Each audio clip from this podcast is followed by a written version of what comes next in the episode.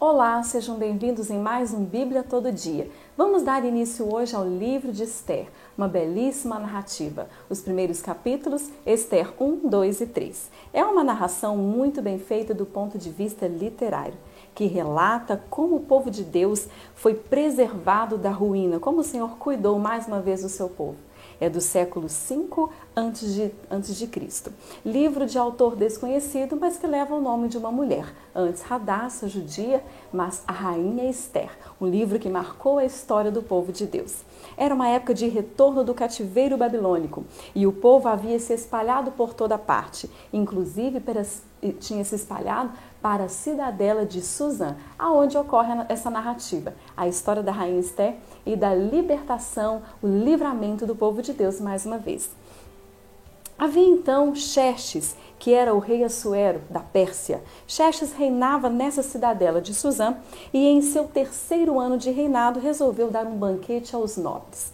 Então ele ofereceu aos oficiais, aos príncipes, aos nobres desse tempo de Suzã, mostrando então a sua riqueza. Na verdade, o rei Assuero era um rei orgulhoso e realmente muito rico, e ele queria mostrar a todos o que ele tinha com bastante orgulho.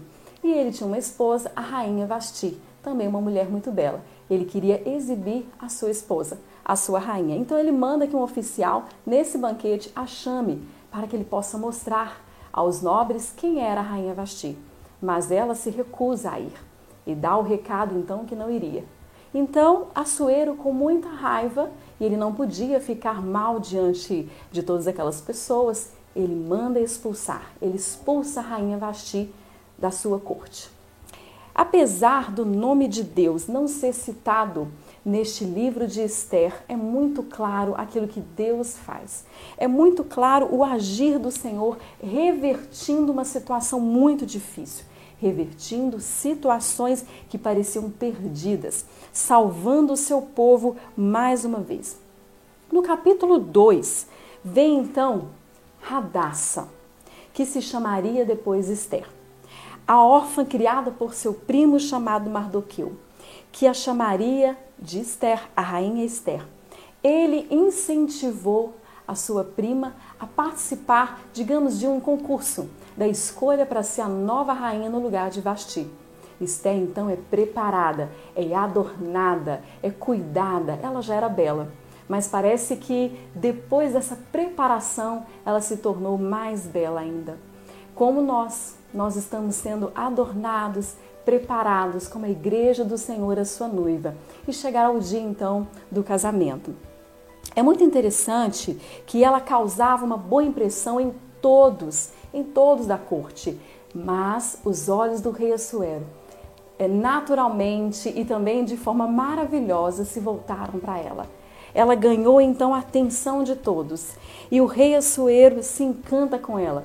Parece até a história da Cinderela, uma mulher pobre é, que não era vista por ninguém. Ela resolve então se candidatar à rainha e ela consegue então porque Assuero escolheu Esther para ser a sua nova rainha.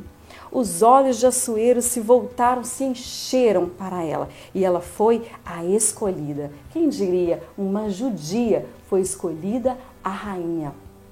Foi elevada a rainha. Como Deus é muito correto em suas escolhas. Pode parecer um fato isolado, mas não é. De fato, Deus é surpreendente e perfeito em tudo que ele faz, em todas as suas escolhas. Deus é perfeito. Deus é perfeito em suas decisões. O rei escolheu cada um de nós. Vamos pensar assim. O rei também olhou para nós, o rei dos reis, e nos escolheu. Achou graça em nós e nós não tínhamos nada de tão importante para oferecer, mas mesmo assim, ele enche os olhos quando olha para nós e nos escolheu e nos acolheu com o teu amor. E nós também estamos sendo preparados e adornados só para Ele. No verso 22 e 23, Mardoqueu, que é o primo que cuidou como tutor, né? Ele cuidou da infância, da, da adolescência, da juventude de Esther. Ele instruiu, ele também a discipulou. Ele descobre um plano de conspiração contra o rei Assuero. Então ele conta para Esther, imediatamente Esther vai até o rei e, e ele fica sabendo. O rei então manda enforcar os dois oficiais que estavam conspirando contra ele e o seu reinado. Como já disse, todo o enredo da história de Esther, deste livro, parece serem fatos isolados, mas não são. Cada evento é, de fato, um favor, um favor de Deus. Cada evento é em favor também de algo maior ainda que nós precisamos enxergar agora. No capítulo 3, apresenta Amã, um homem arrogante, mau, de coração perverso, mas ele foi escolhido pelo próprio rei Assuero para ser como, como que o braço direito dele. Todos deveriam se prostrar diante de Amã. Amã, como já disse, era um homem arrogante, orgulhoso e ele desejava posições altas. Então ele era capaz de fazer qualquer coisa para chegar aonde ele queria chegar. Todos deveriam então se prostrar aos pés quando ele passasse. Como Mardoqueu era um homem de Deus, um homem cristão, um homem que não abria mão dos seus princípios, ele sabia que ao Rei dos Reis somente deve se adorar e se humilhar diante dele. Então Mardoqueu se recusou a fazer isso, a se colocar de joelho, a, a, a quando o, o Amã passasse a se prostrar diante dele. Amã tem ódio, ódio dessa atitude. E ele convence, infelizmente, ele convence o rei a assinar um decreto para aniquilar todo o povo judeu, sabendo que Mardoqueu era judeu.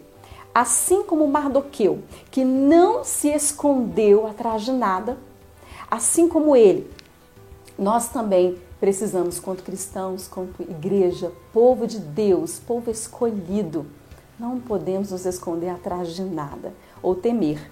Mas ele declarou a sua fé, independente das consequências que ele poderia ter, independente das situações que ele poderia passar.